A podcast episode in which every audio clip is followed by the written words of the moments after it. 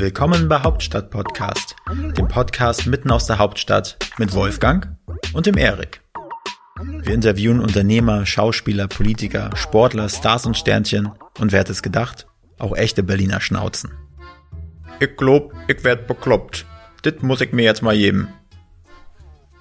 Wenn ihr keine Folge von Hauptstadt Podcast verpassen wollt, dann abonniert uns doch einfach auf allen Kanälen und vergesst nicht euren Freunden und eurer Familie davon zu erzählen. Moin Erich. Moin Wolfgang. Erik, wann hast du eigentlich das letzte Mal die X-Men geguckt?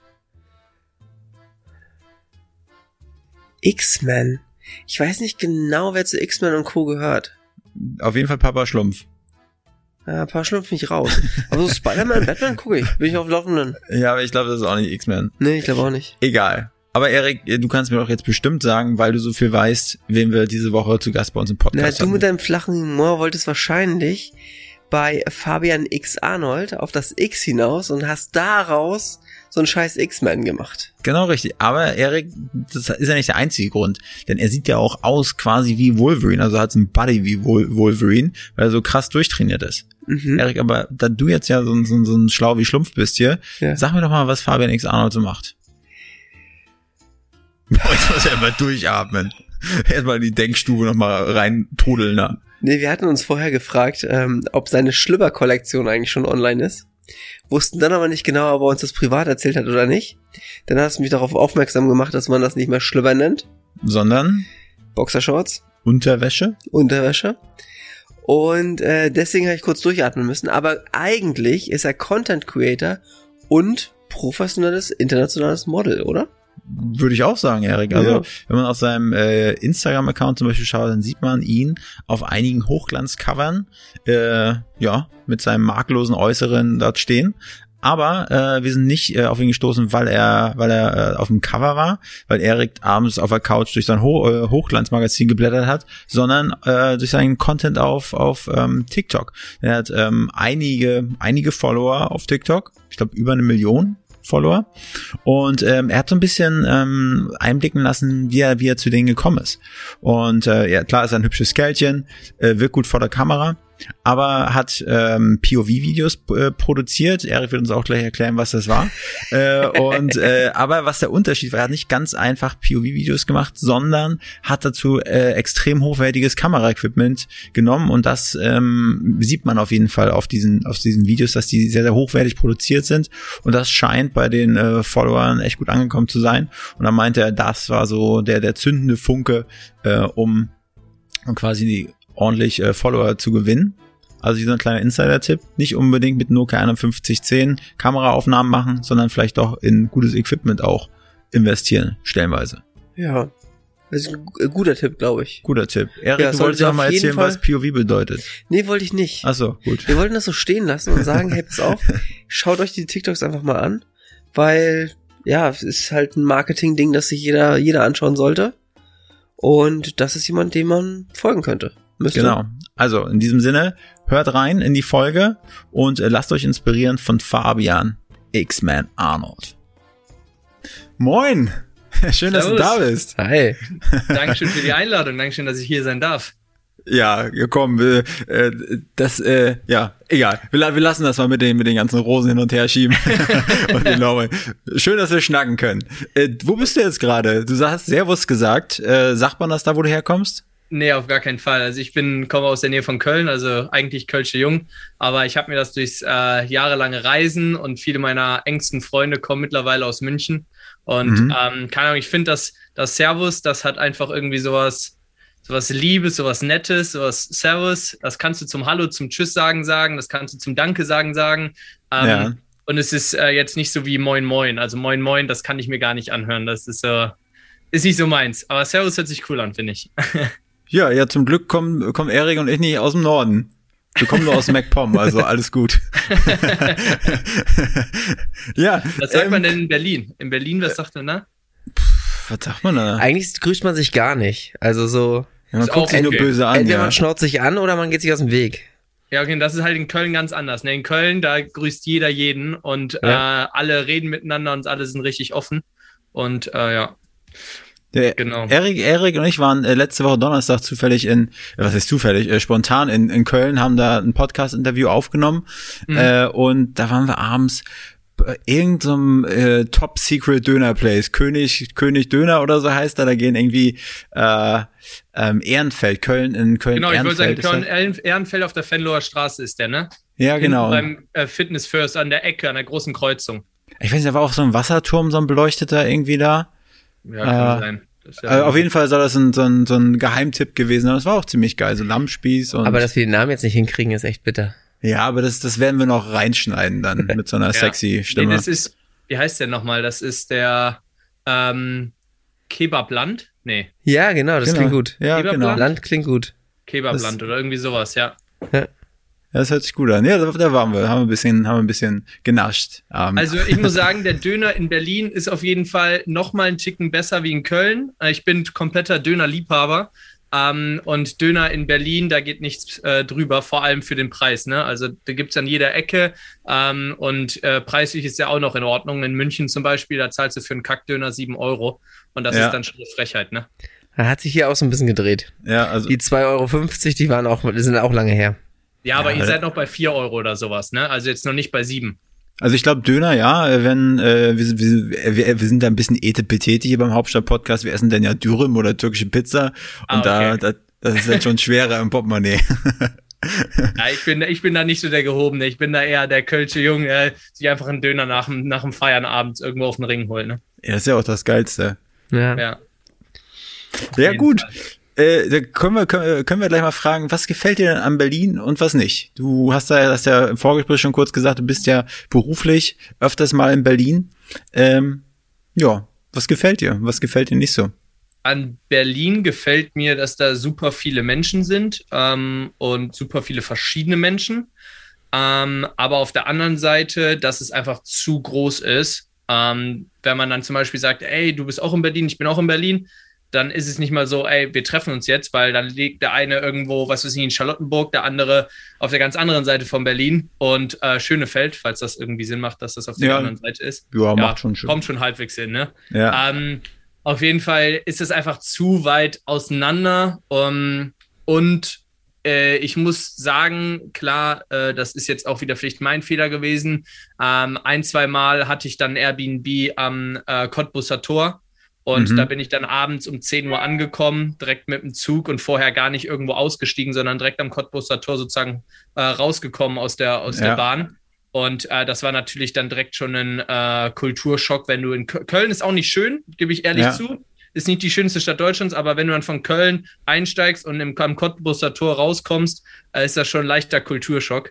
Und es gibt halt in Berlin schon Ecken, da ähm, möchte ich mich auch als Mann nicht nachts rumtreiben. Ne? Ja, ich meine, was haben wir auch in den an einigen Podcast-Folgen schon besprochen. So, ich, wir beide wohnen jetzt seit irgendwie knapp zwölf Jahren in Berlin und äh, wir sind auch sturzbetrunken irgendwie überall schon lang gelaufen und man hat sich immer gefühlt wie der König und extrem sicher. Aber ja. Cottbus hat, also es gibt bestimmt einige Ecken, wo ich auf jeden Fall auch nicht, auch nicht alleine langgehen sollte. Aber ja. Cottbuser Tor ist, glaube ich, so, so eine Ecke, äh, die auf jeden Fall, äh, ja, viele, viele Touris, aber da ist halt auch hart Drogen und ja, da ja. läuft auch ganz schöne Fall. Gestalten rum. Auf jeden Fall. Aber trotzdem ähm, finde ich Berlin auch sehr, sehr imposant, wenn man jetzt die ganze Touri-Straße von äh, Reichstag über Brandenburger Tor und so weiter und so fort, die ganzen großen Gebäude. Also Berlin ist schon eine sehr, ähm, sehr coole Stadt und vor allem auch fürs Feiern. Ne? Also ich bin jetzt auch kein Techno-Fan, von daher ist jetzt, gibt mir Berlin da nicht so viel. Ähm, ja. Aber ich bin halt für die ganzen Fashion Weeks immer da und das ist halt ganz cool, dass dann die ganzen Fashion Week Partys sind. Man trifft wieder alle Leute, ähm, alle kommen nach Berlin und ähm, das ist dann schon ganz geil, ja. Was hörst du so für Musik? Ähm, Im Moment eigentlich viel Haus. Also wenn mhm. ich jetzt mhm. feiern gehe, viel, viel Haus. Ähm, Festivals auf jeden Fall dann auch, äh, EDM. Ähm, aber sonst persönlich, manchmal beim Feiern in Köln natürlich auch Schlager. Aber sonst ja, äh, viel Oldschool. Also ich bin irgendwie jetzt im Moment voll auf dem 80er, 90er Jahre Trip und äh, viel auch ein bisschen rockiger. Ähm, das höre ich mir dann gerne auch während der Arbeit an. Ne? Mhm. Ja, cool. Äh, für, für alle, die, dich nicht kennen, ne, äh, die jetzt die Folge hören, beschreib dich doch mal so, so kurz, wer, wer, wer bist du? Und wo kommst äh, du her? Also wie hat alles angefangen? Ich bin der Fabian, bin 25 Jahre alt, komme aus Hi, Köln, Fabi. aus der Nähe von Köln und ähm, ähm, bin habe als erstes ein duales Studium zum Versicherungskaufmann gemacht, bin dann 2018 nach Australien gegangen für ein Jahr und ähm, habe da dann angefangen, Bilder auf Instagram zu posten, bin dadurch gewachsen und so ein bisschen in die Social Media Schiene reingerutscht und ähm, dann 2018, 2019 ins Modeling und seitdem äh, Fuß gefasst im Mail-Model-Bereich, Fashion-Modeling und auch im Social-Media-Bereich und mich dann da weiterentwickelt ähm, in den verschiedensten Bereichen und jetzt äh, eigene Projekte, eigene Unternehmen, eigene Marken gegründet. Genau. Und was war das damals in, in Australien? War es so Work and Travel, ein bisschen Tee pflücken oder? Genau, richtig. Also angefangen habe ich wirklich Work and Travel. Ähm, das war schon mein Ziel nach dem Abi, weil mein Englisch extrem schlecht war, ähm, sodass ich in der Schule gefühlt gerade so mit einer 4 Minus da durchgekommen bin. Und ich dachte mir, ich brauche nie Englisch in meiner ganzen Karriere, ganzen Laufbahn, aber dann irgendwann ähm, mit 18, 19 verstellt sich dann der Kopf so ein bisschen um und man denkt ein bisschen weiter und denkt, ähm, vielleicht auch anders darüber nach, wie man früher gedacht hat. Früher fand man alles scheiße, fand man Brokkoli scheiße, fand man das und das scheiße. und jetzt irgendwann, wenn man älter wird, dann denkt man, okay, hätte ich doch vielleicht noch Spanisch gelernt, hätte ich doch vielleicht noch ein, noch ein Musikinstrument gelernt oder so. Und so mhm. war das mhm. mit mir mit dem Englischen, dass ich halt auch gesagt habe, ey, ähm, ich geh nach, will nach Australien gehen und ähm, um Englisch, besseres Englisch zu lernen. Und ähm, mit 18 habe ich mich noch nicht getraut nach dem Abi, aber dann nach meinem dualen Studium äh, war es dann sozusagen Zeit, nach Australien zu gehen. Und was für Jobs hast du da gemacht?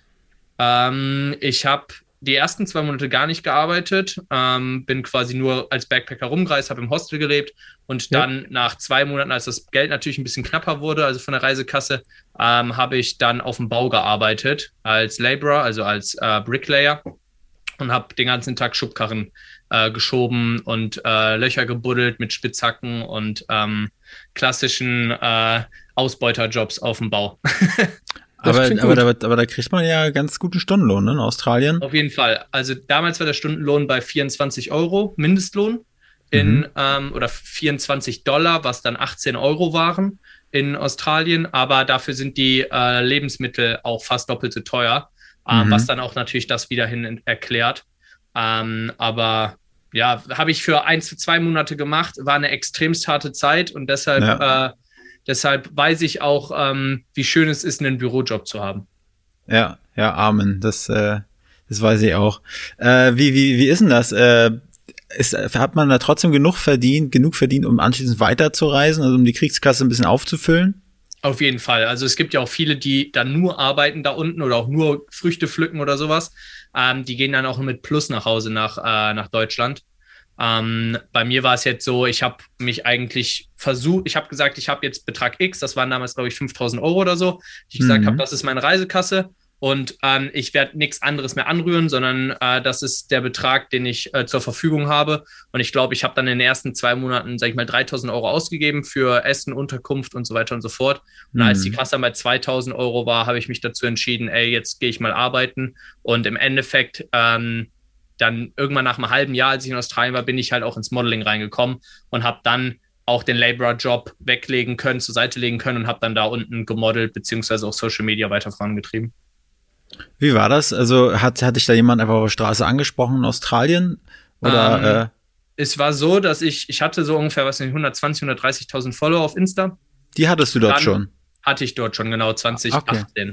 Und ähm, dann ist, ist Boda Skins, das ist so eine Lederjackenmarke, die haben einen Pop-Up-Store veranstaltet und die haben mich eingeladen, haben gesehen, dass ich in Australien bin, durch die mhm. ganzen Location-Tags, die man macht und haben gefragt, ob ich nicht Lust habe, zu dem äh, Event Pop-Up Store zu kommen. Und ich als Backpacker habe dann so meine besten Sachen rausgepackt, die, ja. damals, die damals ich nicht ganz so cool waren.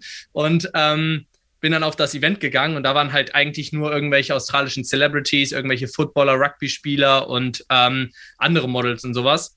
Und ähm, da stand ich dann relativ alleine und dann war ein anderer junger Kerl, der auch alleine war in meinem Alter.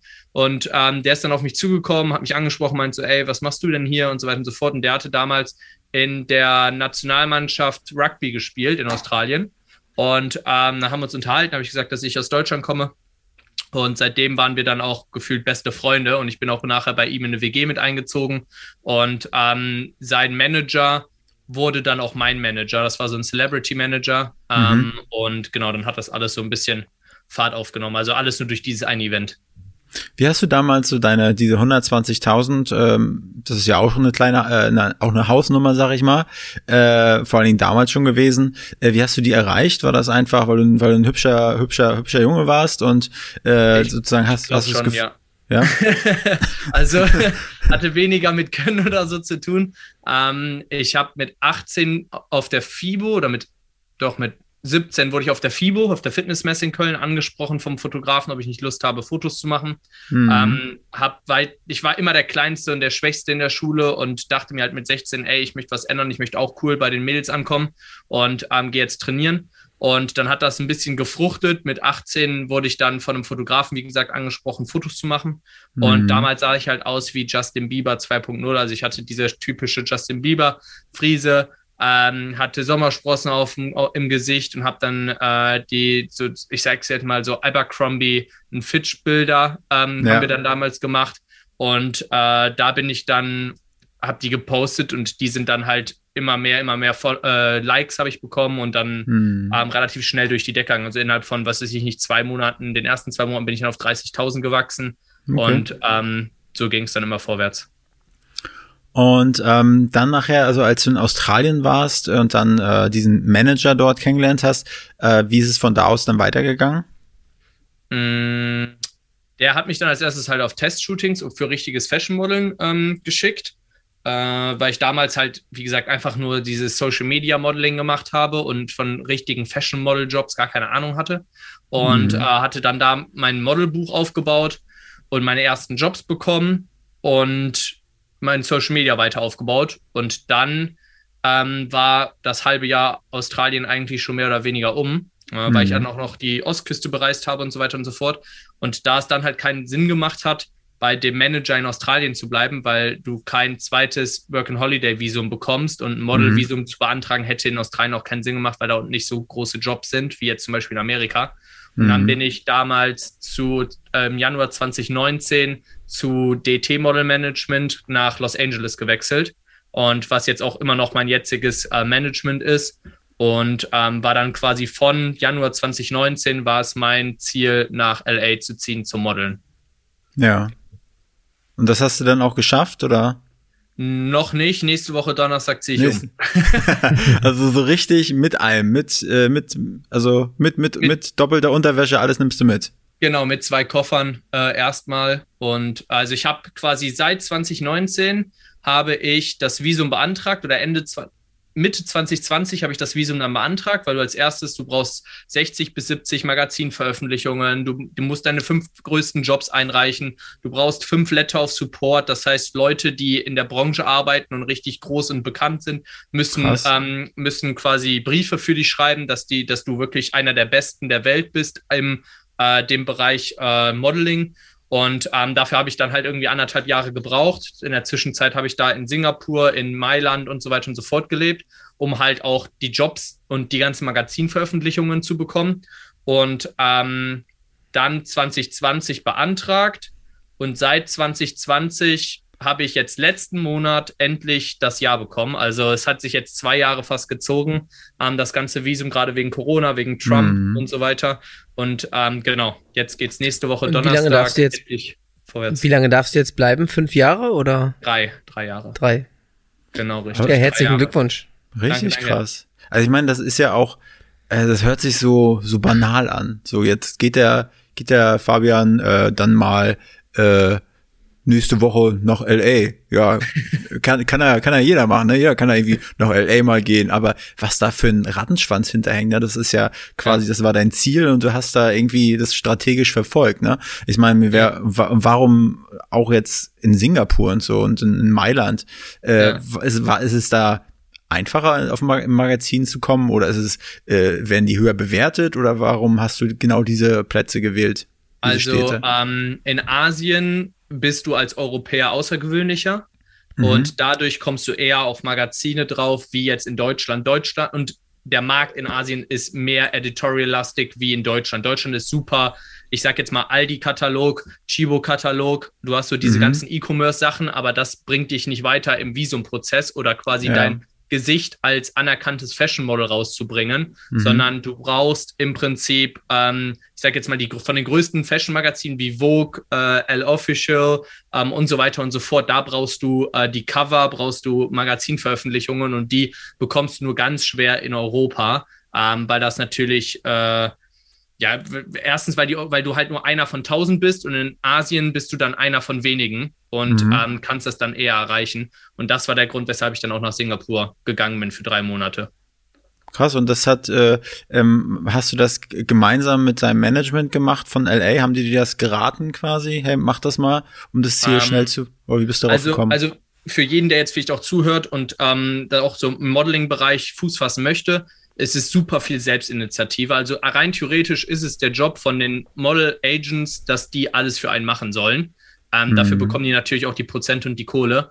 Sache ist, es gibt heutzutage Models wie Sand am, äh, Sand am Strand, ähm, Sand am Meer, aber und du musst halt Eigeninitiative zeigen. Ansonsten, wenn du nicht alleine irgendwie Connections machst und quasi dich irgendwo reinbuchst, ähm, wirst du irgendwo am langen Arm verhungern. Und so war das bei mir halt auch.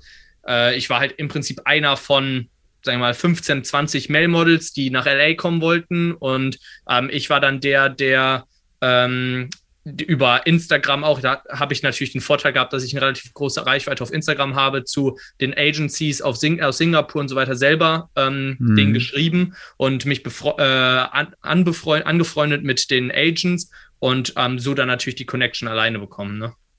Ja, also da würdest du auch, das wäre auch dein, dein Rat an, an, an, an andere, an junge äh, Talente. Einfach, äh, ist immer, glaubst du, glaubst du auch, dass, dass, dass man das machen kann, wenn man noch keine äh, große Reichweite hat, sondern wenn dir, wenn du halt weißt, dass du gut aussiehst, du guckst mal aus dem Spiegel, denkst, scheiß auf mein Instagram, aber ich sehe trotzdem geil aus, ich mache mir fix einen Instagram-Account und schreibe die Agencies an. Glaubst du, das, das kann auch das, funktionieren? Das klappt auf jeden Fall. Äh, wenn du außergewöhnlich aussiehst, auf jeden Fall. Mhm. Ähm, je mehr Instagram-Follower du hast, desto einfacher wird's natürlich. Und ja. selbst ich bin jetzt zum Beispiel kein 1A High Editorial Fashion Model, ähm, weil ich einfach zu commercial noch damit aus, dafür aussehe. Also ich sehe eher aus wie so ein Abercrombie Fitch ähm, oder äh, Calvin Klein äh, Adidas Guy oder so. Ähm, ich ja. sehe aber weniger aus wie ein äh, Burberry Model, was total edit äh, High Fashion mäßig ähm, rumläuft. Und ähm, aber im Endeffekt brauchst du genau solche High-Fashion-Editorial-Jobs, um nachher das Visum zu bekommen, weil mhm. dir weniger die E-Commerce-Shootings helfen. Und ähm, genau, deshalb äh, sind Instagram-Follower, werden immer wichtiger natürlich. Aber würdest du schon sagen, also ich meine, als Model muss man ja auch wie so ein, wie so ein Chamäleon sein, oder? Man muss sich ja, wenn du jetzt sagst hier, äh, ja, Burberry oder was auch immer, würde es dann helfen, wenn du sagen würdest, ja, ich rasiere mich jetzt mal glatt und mache meine Haare streng nach hinten. Äh, ja, ja, das, also, auf jeden Fall. Also, da stellt sich dann schon drauf ein. Genau, richtig. Also Typveränderungen auf jeden Fall. Damals in Australien habe ich mir zum Beispiel auch meine Haare komplett abrasiert mal mhm. ähm, und hatte dann kompletten Buzzcut, weil das damals halt komplett in war. Und ähm, das natürlich noch viel äh, Editorial High Fashion mäßiger aussieht, wie ähm, wenn du dann deine Surferfriese hast. Ja. Und äh, genau richtig. Also da muss man sich natürlich auch ein bisschen drauf einstellen und auch verändern selber. Und wie geht's jetzt weiter? Also wenn du jetzt nach LA ziehst, haben die direkt Aufträge für dich oder ist es auch erstmal so ein, ich bin jetzt da und irgendwie geht's genauso weiter, abwarten, Tee trinken, hinterher sein? Also wie, wie geht's denn weiter? Ja, genau das Zweitere, ähm, wie du gesagt hattest im Endeffekt, ich war 2019 schon mal für zwei Monate dort, im April mhm. und im Mai. Das heißt, ich kenne auf jeden Fall schon mal ein paar Leute. Ähm, ich habe dadurch auch jetzt schon eine, äh, eine, eine WG gefunden, WG-Partner, den ich noch da, von damals kannte. Der hatte gesagt, ey Fabian, hier habe ich noch einen Raum übrig, kannst äh, gerne zur Untermiete noch mit, mitwohnen. Und ähm, aber grundsätzlich ist es einfach auf Partys gehen, Connections machen und dann äh, sich quasi so selber durchschlagen. Natürlich warte ich auch drauf, dass mein Agent mir irgendwelche Sachen gibt, ja. ähm, aber da auch wieder Eigeninitiative, ähm, das bringt natürlich ganz, ganz viel, ne? Also ich kann mir vorstellen, vielleicht, äh, vielleicht ist auch total falsch. Ne? Wir haben jetzt in letzter Zeit den einen oder anderen ähm, Basketballspieler bei uns gehabt oder der in einem Basketballfeld ist. Und ein deutscher Basketballspieler hat immer als Traum, in die USA zu gehen, in der NBA zu spielen. Und dann sind auch manche Jugendspieler, die in Deutschland extrem gut sind und gehen dann auf einmal nach Amerika, spielen im College und müssen bitter erfahren, dass die Konkurrenz da einfach mal mal hier ist. Hast du auch das, äh, hast du auch die Befürchtung oder glaubst du, das könnte passieren in LA? Weil für mich hört sich LA an, da sind wahrscheinlich die, die schönsten und krassesten Menschen äh, und da ist die Model, Model-Branche schon so gesättigt, dass es auf jeden Fall so ein, so ein, so richtig wie im Haifischbecken sein kann für dich?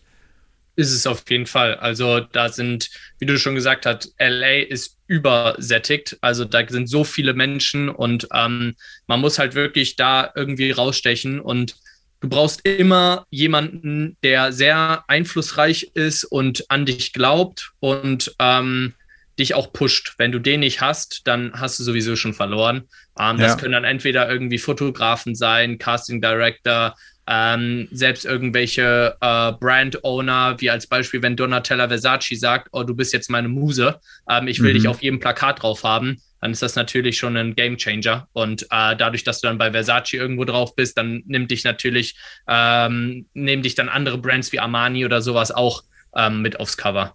Genau richtig. Gibt's da, gibt's da auch, also wahrscheinlich gibt's doofe Frage, in LA Clubs, äh, wo du schon weißt, okay, da trifft sich die Creme de la Creme irgendwie, ja, da, da, da ist es also, wahrscheinlich, dass ich da ja, genau. Also es gibt so, es gibt so fünf, sechs Clubs, ähm, wo du, sag ich mal, nur reinkommst. A, du bist Multimilliardär und blätterst für einen Eintritt und für einen Tisch 10.000, 20.000 Euro auf dem, äh, auf dem, auf dem Tisch. Ähm, oder B, du kennst den Promoter und mhm. ähm, die Promoter sind, äh, laden dann halt die krassesten der Krassen ein. Und äh, da muss man dann halt einfach Glück haben, dass, ähm, dass die dich mögen, dass du irgendwie denen sympathisch bist oder sonst irgendwas. Und das Glück hatte ich halt schon damals, weil ich einen guten Kumpel hatte, der mit mir da war zu der Zeit. Ja. Und der kannte alle schon, der hat mich denen vorgestellt. Und ähm, jetzt kenne ich sozusagen die zwei, drei Promoter, die es halt in LA gibt, die mich dann mhm. auch mit auf die, auf die ganzen cool. Partys einladen würden, genau. Das ist, glaube ich, schon eine echt schwierige Sache, auch vom Mindset her. Also meinetwegen in Deutschland, da, da ist man halt irgendwie eine, eine große Nummer und dann kommst du da auf einmal hin und musst wieder so Türklinken putzen, ne? Ja, so stelle genau. ich mir das jetzt vor. Das, das, da muss man, glaube ich, auch sich selber ganz schön wieder zurücknehmen. Wobei ich muss aber auch wieder andersrum sagen, ich bin lieber in LA und weiß, dass ich ein Niemand bin, anstatt mhm. dass ich in Deutschland bin und jeder spielt sich auf, als wenn er eine große Nummer wäre. Weil mhm. das hasse ich zum Beispiel an Deutschland. Ich mag Deutschland gar nicht. Das wäre auch kein Land, wo ich langfristig von der Mentalität leben könnte. Weil wenn du hier auf der Fashion Week bist, Leute, die keine Ahnung, was nur weil sie ein paar Follower haben, denken, sie sind jetzt die größten Haie im, in, in diesem Teich oder so, als großen Fische in dem Teich. Ähm, aber im Endeffekt, wenn die da mal international gucken, sind das nur kleine Krümel auf einer Landkarte. Und ähm, das mag ich halt so an dem Mindset gar nicht. Ich bin halt, glaube ich, so mit einer der humbelsten und normalsten Menschen, die es gibt. Und ähm, ich hasse halt dieses, diese ganze Aufgespieltheit von den meisten anderen, die hier in Deutschland sind. Sei es Social Media Leute, sei es Models, sei es ähm, auch äh, Brand Owner ähm, und so weiter und so fort. Also ähm, wer jetzt zum Beispiel die, die Berliner Fashion Week kennt, weiß, dass da keine großen Designer drin, drin sind. Also Marcel Ostertag, einer der liebsten Menschen. Ich mag ihn als Person, als Designer super gerne, aber man kann die deutschen Designer natürlich nicht mit einer, mit einer, äh, mit einem Armani oder äh, Versace oder mit einer Milan Fashion Week vergleichen. Mhm. Ähm, und manchmal spielen sich die meisten Leute aber so auf, als wenn sie auch eine große Nummer wären. Ja. Was meinst du, äh, was, du hast ja damals erzählt, okay, 120.000 Australien Manager, dann bist du ja, hast, äh, hast du ja mit Eigeninitiative bis nach Singapur und so. Hast du das Gefühl gehabt, da gab es ein, eine bestimmte Schwelle, wo das nachher so, wo, wo nachher so der Kick nach oben war? ich sag mal, wenn man sich jetzt allein deine Social Media Accounts anschaut, ich meine, die Zahlen sprechen ja für sich. Ähm, ab, ab wann konntest du das dann wirklich so, so hundertprozentig Fulltime machen? Und ab wann hast du das Gefühl gehabt, hey, das, das, was ich mache, das geht auf jeden Fall mehr als in die richtige Richtung? Gab es da einen um, ähm. bestimmten Moment oder war das ein schleichender Prozess? Schleichender Prozess mehr. Es gab zwei Momente, wo ich mich dann Vollzeit darauf fokussiert habe. Einmal ähm, oder eher so drei Momente. Einmal, äh, als ich mein duales Studium ähm, fertig hatte, im September 2017, da hatte ich so 70.000 Follower und habe zu meinen Eltern gesagt, ähm, ich, Mama, ich kann jetzt schon gut davon leben. Ähm, ich mache das jetzt weiter und meine Mom ist halt so, Fabian, ist okay, entweder machst du Master oder du gehst nach Australien, aber du machst jetzt nicht nur Social Media, weil damals war es halt auch noch nicht so, dass man das als Beruf richtig anerkannt hatte. Mhm. Und sie war da wirklich eher oldschool und wollte mich halt in den sicheren Händen haben. Das heißt, dann habe ich gesagt, okay, einzige Möglichkeit, ich gehe nach Australien, was ich eh wollte, und mache dann da Social Media weiter. Das war so der erste Knackpunkt. Der zweite, dann in Australien, ich habe meinen Laborer-Job sozusagen gekündigt, um Social Media Fulltime zu machen. Und ähm, seitdem war es eigentlich dann eher ein schleichender Prozess bis jetzt letzten Dezember, also Dezember 2021. Ähm, weil da bin ich dann nochmal, ich war lange Zeit von 2019 bis 2021 ähm, über drei Jahre immer so in den 400.000er Bereich auf Insta und bin mal hoch, mal runter, immer so ein bisschen äh, variiert. Und jetzt letzten Dezember ähm, bin ich halt auf TikTok total durch die Decke gegangen und bin mhm. da von 500.000, 600.000 Followern auf zwei Millionen hochgewachsen um, ähm, und dadurch dann auch auf Instagram mit den Reels ja. von 400 auf 650 gewachsen oder so. Und äh, das war dann natürlich noch mal ein weiterer Knackpunkt, der mich nochmal auf ein anderes Level auch international, was TikTok angeht, gebracht hat. Ich meine, was ist denn das für ein Gefühl für dich? Du veröffentlichst ein, ein TikTok und weißt, es hat das Potenzial, also ne, wenn der Algorithmus dir gut gesonnen ist, dass meinetwegen zwei Millionen Menschen plus Instagram das irgendwie potenziell sehen könnten. Ich meine, das Potenzial ist ja auch noch viel, viel größer. Das wird, wenn es geteilt wird und so weiter, aber prinzipiell hast du Content einfach mal für fast drei Millionen Leute jetzt einfach mal raushaust. Mhm. Ich glaube, das ist Normalität geworden, weil ich das halt einfach schon seit vier, fünf Jahren mache. Ja. Ähm, darüber denkt man auch, glaube ich, gar nicht nach. Worüber ich mehr nachdenke, ist, dass ich gerne diese Reichweite monetarisieren möchte. Und dass ich halt versuche, Wege zu finden, weil ich halt auch jetzt schon gedanklich nicht, eher nicht mehr 18 bin, sondern jetzt 25 und weiß, ey, ähm, ich muss mir irgendwelche Projekte, irgendwas, irgendwelche Produkte oder irgendwas einfallen lassen, um diese Reichweite, weil es ist schöne Reichweite zu haben, aber wenn du damit nichts bezweckst oder ke kein, ja. keine Kohle machst, dann ist auch, bringt die Reichweite dir auch nichts. Und mhm. ähm, das ist halt jetzt äh, so der Knackpunkt, wo ich gerade am meisten drüber überlege, ähm, in welchen Bereichen und wie ich das Ganze monetarisieren kann noch. Oder noch mehr. Wie, wie genau sind da deine Prozesse? Also klar, du siehst deine Reichweite und siehst irgendwie, die gucken das bis zum Ende an, das funktioniert, aber dann zu sagen, also hinterfragst du deine Marke oder versuchst du Marken aufzubauen oder Partner hinzuzusuchen? Wie sind da so die Gedankenprozesse, um zu sagen, ich will das monetarisieren? Ähm, also ich habe jetzt im Moment zwei oder drei ähm, Bereiche, wo ich es monetarisieren möchte. Einmal meine Personal Brand zu stärken und dadurch dann Modeling und ähm, Social Media Aufträge natürlich zu bekommen.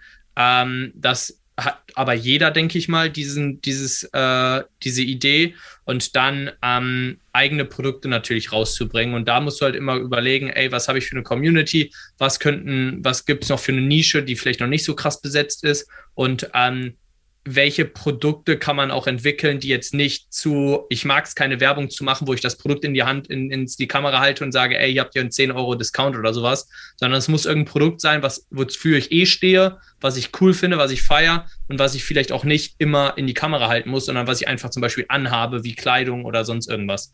Mhm. Ähm, oder wie Alex Costas gemacht hat, ist einer der größten Men's Fashion YouTuber und ähm, der hat zum Beispiel seine seine eigene ähm, hier Haarprodukte rausgebracht, weil er total viele Haartutorials hat. Und der hat jetzt eine eigene Skincare rausgebracht und so weiter, weil er das halt in seinen YouTube-Videos sowieso benutzt. Und mhm. ob er jetzt eine fremde Brand benutzt oder seine eigene, da macht es natürlich mehr Sinn, seine eigene direkt zu monetarisieren.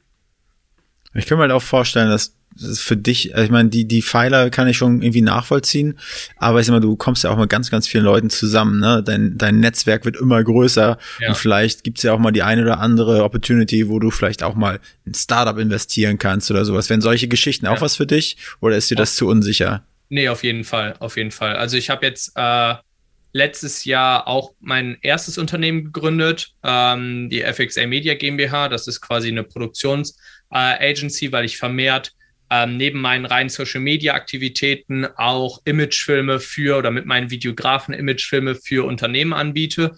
Ähm, so habe ich mich im Prinzip dann über Corona ganz gut aufgestellt und während Corona auch super viele Aufträge gehabt, ähm, mhm. dass wir die Imagefilme für Unternehmen wie zum Beispiel Hotelketten und so weiter und so fort gefilmt haben. Ähm, mhm. Da kann man natürlich, kann ich alles aus einer Hand machen. Ich weiß, wie es vor der Kamera ist. Ich weiß, wie es hinter der Kamera ist, weil ich meinen eigenen Social Media Content erstelle. Ich habe die Videografen. Ich kann Model sein. Ich kann das, die Skripte schreiben und so weiter und so fort. Also es ist eher so ein 360-Grad-Konzept. Und ich kann auch selber mir Make-up drauf tun oder sowas. Also wir ja. brauchen da im Prinzip nur den Videografen um mich und können einen Imagefilm drehen. Und das ist mhm. natürlich dann äh, kostentechnisch viel, äh, brauchen die Firmen viel weniger Budget, wie wenn sie da was wie 60, 70, 80.000 für einen, äh, für ein 20-köpfiges Team ähm, blättern müssen. Genau, so habe ich mich aufgestellt. Aber insgesamt ähm, Startups ähm, sind auch super interessant. Also jetzt gerade bin ich äh, dabei, kann ich eigentlich schon relativ feste sagen, weil das schon die ersten Produkte wahrscheinlich Ende des, Mon Ende des Sommers gelauncht werden. Ähm, eine Underwear Company, äh, bin ich mhm. gerade am Gründen, also für ähm, Männerunterhosen, Männerunterwäsche, ähm, weil ich da einfach super Potenzial sehe und es meiner Meinung nach keine, nicht die ultimative Underwear für den Mann gibt sondern jeder trägt, die meisten tragen Calvin Klein, weil es geiles, geiler, geiler Brand ist, geiler Name und die Mädels das feiern, wenn oben Calvin Klein rausguckt. Aber ähm, im Endeffekt von der Unterhose an sich ist es 95 Prozent Baumwolle, 5% Elastan, so wie jede andere Unterhose auch, ja. äh, wie von Hil äh, Hollister, Hilfiger oder auch von H&M. Und ähm, genau da bin ich jetzt schon seit anderthalb Jahren in der Produktion und auch in der, ähm, in der Suche nach, nach anderen Stoffen und ähm, so wie es jetzt aussieht, jetzt werden gerade die ersten Prototypen ähm, sind in der Produktion in Portugal und äh, werde die wahrscheinlich in drei, vier Wochen hoffentlich, vielleicht auch in zwei, drei Monaten dann erhalten. Und dann ähm, wird die Brand wahrscheinlich Ende des Sommers hoffentlich noch geleast. Und welchen, welchen Preisrahmen wird sich das befinden? Wird das eher so Calvin Klein sein oder ein bisschen drunter oder drüber? Was, was es glaubst wird, du? Äh, drüber sein tatsächlich. Ja ähm, weil ich mich da komplett auf Quality äh, beziehe. Das wird, ich hatte selber den Anspruch, die geilste Unterhose auf der Welt zu kreieren für den Mann. Mhm. Und ähm, von den Stoffen her, von allem ähm, und auch vom Branding. Also es wird jetzt nicht nur eine Unterhose sein, wo oben der Name steht, sondern ähm, es hat, es hat, es ist gar nicht gebrandet in dem Sinne, sondern mhm. es ist einfach sehr geile, sehr geile Musterung drauf, ähm, ja. die, die ich einfach total übertrieben feier und äh, geht dann komplett in den High-Fashion-Markt. Also quasi wer Versace kennt, in die Richtung gehen dann auch meine Unterhosen. Okay. Ja, hört, hört sich doch gut an. Auf jeden Fall wünsche dir viel Erfolg damit. Danke, danke. Ähm, aber ansonsten äh, die ganze Infrastruktur, so Webshop und so weiter, wozu du das brauchst, ähm, hast du schon? Oder es gibt ja auch über, über Instagram kannst du ja deine, deine Produkte da taggen. Ähm, musst du so einen kompletten Online-Shop dafür ähm, aus, dem, aus dem Boden stampfen? Ja, auf jeden Fall. Also ich habe auch äh, für die FXA Media GmbH habe ich schon eine Angestellte, ähm, die sich quasi für die ganzen operativen Sachen, äh, Buchhaltung und so weiter und so fort ähm, kümmert. Und ich werde das ganz offiziell wie wirklich eine eigene Firma, großes Unternehmen zu gründen, ähm, aufbauen und ähm, dann Leute einstellen, die das dann auch alles machen. Also ich will das nicht äh, wischiwaschi machen, sondern wirklich ähm, ja wie Philipp Plein es damals gemacht hat, versuchen, ein großes Modelabel zu gründen. Ja.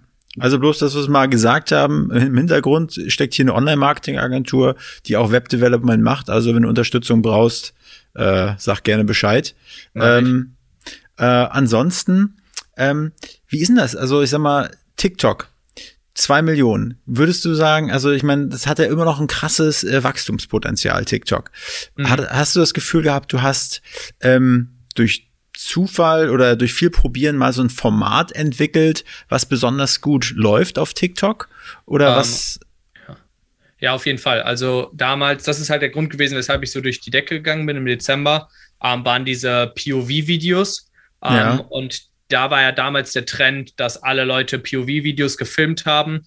Und ich war aber der Einzige, der es High Quality mit der Kamera gemacht hat. Deshalb auch jetzt der Backdrop zur FXA Media GmbH. Ich habe halt äh, Kameraequipment ähm, im sehr hohen äh, Tausenderbereich und ähm, kann da halt quasi alles abbilden und nicht viele Influencer oder irgendwelche andere Social Media Creator filmen mit Kameras, sondern die meisten filmen mit ihren Handys. Und das hat mich dann natürlich auch einzigartig und unique gemacht. Und ähm, durch diese Stalker-Videos äh, bin ich dann damals so durch die Decke gegangen, genau.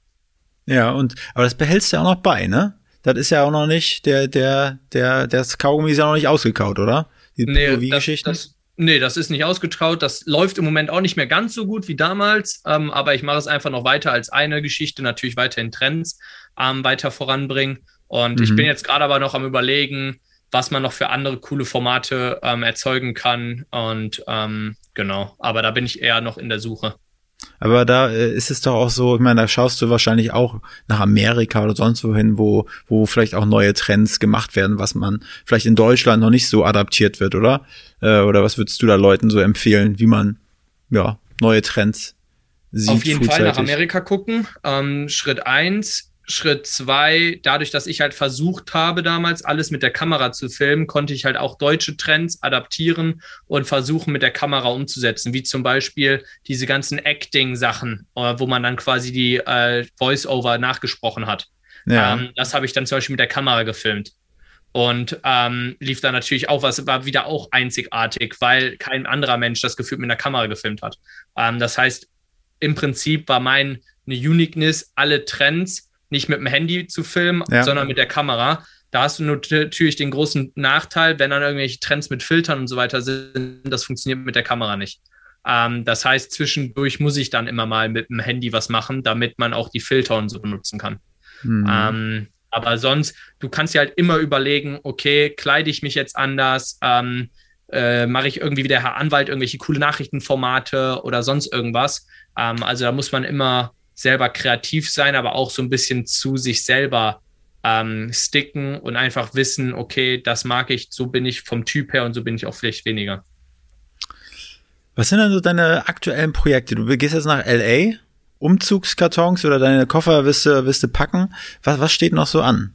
Also Unterwäsche kannst du uns gerne, auch wenn es soweit ist, äh, nochmal dann einen kleinen Hint geben. Dann werden wir das nochmal auf unseren Kanälen auf jeden Fall streuen äh, und nochmal den Link aktualisieren für von der Folge. Aber was, was ist sonst noch so gerade aktuell um, bei dir? Ähm, Im Endeffekt bin ich ziemlich offen, ähm, weil ich ganz ehrlich nicht weiß, was in LA passieren wird. Das kann mm. sich halt innerhalb von Wochen ändern.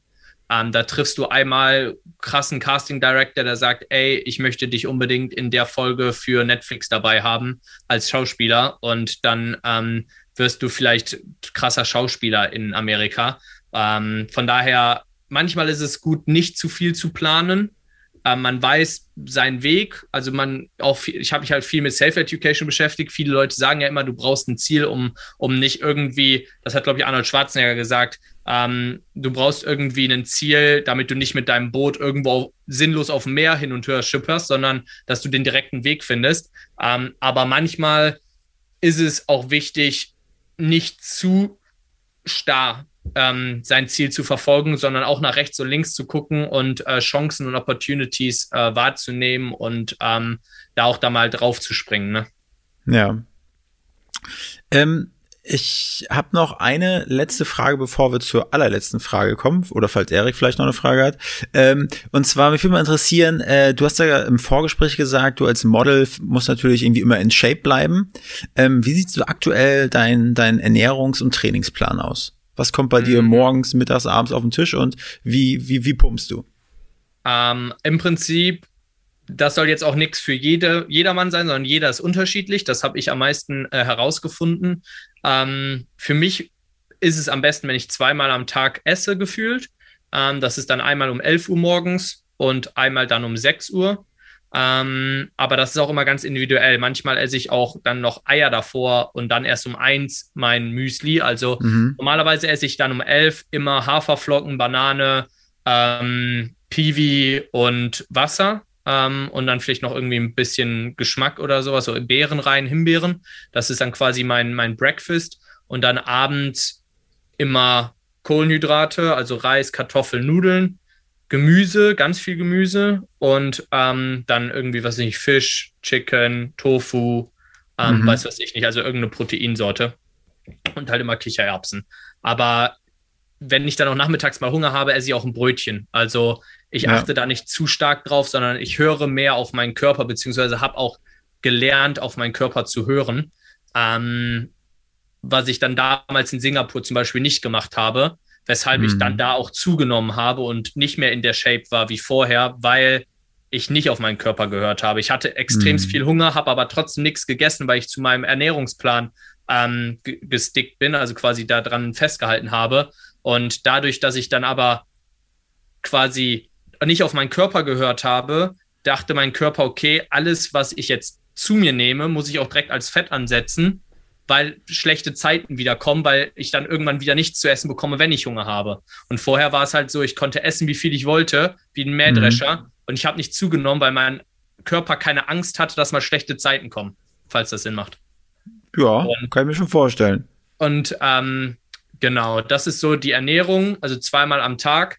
Ähm, versuch so auf, weiß nicht, 2500 bis 3000 Kalorien zu kommen. Das ist ähm, schon eine Menge, ne? Also. Ja, das ist, äh, also ich, ich verbrenne, glaube ich, passiv 1900. Okay. Ähm, 1,82 groß, 5, 77 Kilo schwer, also 1900 mhm. passiv. Und dann, da ich eh jeden Tag zum, ins Fitnessstudio fast gehe oder jeden Tag Sport mache, verbrenne mhm. ich auch mhm. jeden Tag nochmal ja. 500 bis 1000 aktiv. Von daher komme ich auf einen Kalorienverbrauch von 3000 Kalorien und dann kann ich auch zweieinhalb bis 3000 am Tag essen. Ja. Ähm, genau. Und dann habe ich die zweite Frage jetzt auch fast beendet. Ähm, also ich mache Push-Pull-Beine. Ähm, alles, was Brust angeht, zusammen. Alles, was Rücken und Ziehen angeht, zusammen. Also mit Bizeps dann. Und ähm, Beine nochmal separat. Mhm. Vor Beine mache ich dann immer 20 Minuten Fahrradfahren und vor den anderen mache ich 10 Minuten Stepper. Also ich mache quasi viel Cardio davor immer. Und äh, was, was machst du in den Tagen dazwischen? Also hast du einen Tag Pause oder machst du Push, Pull, Beine und auch äh, machst du einen Tag Pause dazwischen oder? Nee, nee, Push, Pull, Beine, Push, Pull, Beine, Push, Pull, Beine. Also immer von vorne und wenn ich mich schlapp fühle oder wenn ich meine, okay, jetzt brauche ich eine Pause, dann nehme ich mir die Pause auch. Also okay. zum Beispiel letzte Woche Donnerstag wollte ich eigentlich trainieren gehen, habe mich aber ziemlich schlapp gefühlt und habe gesagt, okay, heute ist mein Tag Pause. Aber sonst hm. gehe ich eigentlich immer davon aus, dass ich jeden Tag trainiere und immer den Rhythmus beibehalte. Und Bauch mache ich quasi immer vor Rücken mit dazu, 15, 20 ja. Minuten. Ja, keep hustling. Ja, immer, äh, immer. immer. Ähm, die letzte Frage, die wir jedem Gast stellen, ist, ähm, wen du gerne als nächsten Gast bei uns im Podcast hören würdest. Äh, ja, und jetzt deine Bühne. Ah, auf die Frage habe ich mich ja gar nicht vorbereitet. Also, mh, mm, ähm, ähm, ähm, ich glaube, ich würde gerne den Carlos Böttcher hören. Mhm. Ähm, weiß nicht, ob ihr den kennt. Der kommt aus Hamburg und ähm, hat damals mit mir zusammen in Australien gelebt und äh, haben beide sozusagen mit dem Modeling in Australien oder er davor noch angefangen. Und ja. ähm, er ist jetzt aber auch in die Schauspielerei reingegangen und hat äh, jetzt im, zum ersten Mal im, im Kinofilm mitgespielt mit Elias Mbarek. Okay. Und ähm, genau, versucht halt in Deutschland komplett in die äh, Schauspielrichtung reinzugehen. Hat bei Leon, glaubt nicht alles, was du siehst oder so, auf RTL Plus oder RTL Now oder wie das heißt, mitgespielt. Ähm, also jetzt schon so drei, vier, fünf große Formate mhm. gehabt. Und genau, ich denke mal, der wäre super interessant, um auch ein bisschen die Schauspielrichtung in Deutschland ähm, neben dem Modeling dann nachzuvollziehen, wie das funktioniert. Ja, vielleicht könntest du ja mal so einen kleinen Hint geben, hey, die Jungs von Hauptstadt Podcast melden sich bei dir. Ja sagen, nicht Nein sagen. Und dann würden wir ihn einfach mal versuchen, über Insta anzuschreiben oder so. Ja, easy. Der ist genauso easy going wie ich, von daher, ähm, der ist für sowas auch immer offen. Der fliegt jetzt übermorgen nach Los Angeles, auch zum Coachella Festival. Aber ich ja. denke mal dann nächsten Monat, ähm, ab Mai ist er dann wieder hier und dann schafft er das bestimmt mit euch, einen Podcast okay. aufzunehmen. Ja, cool. Vielen lieben Dank, äh, dass du dir Zeit genommen hast, so nach dem Fußballspielen. Jetzt gibt's erstmal Müsli oder hast du schon hinter dir? Müsli hatte ich schon vorher. Ähm, ich gehe tatsächlich jetzt um halb sechs mit meinen Eltern essen und meinem Bruder. Ja. Ähm, Stimmt, wir haben es ja schon spät. Scheiße, ist ja gar nicht mehr so früh. dass, man, dass, man noch die, dass man noch die Zeit ein bisschen ausnutzt, äh, die ich jetzt mit der Familie habe, ja. bevor es dann nach Los Angeles geht, genau. Ja, super. Gut, Fabian. Viel Spaß. Vielen, vielen Dank. Und äh, dann wünschen wir dir nur alles Beste, alles, äh, wie sagt, wie sagt man immer, alles Liebe, alles Gute. Und äh, ja, wir werden weiter deine Journey verfolgen. Mach's gut. Danke, danke. Ciao. Macht's gut. Bye, bye. Danke. Ciao. Diese Folge wurde produziert von NextGen Media, deiner Full-Service-Marketing-Agentur aus Berlin.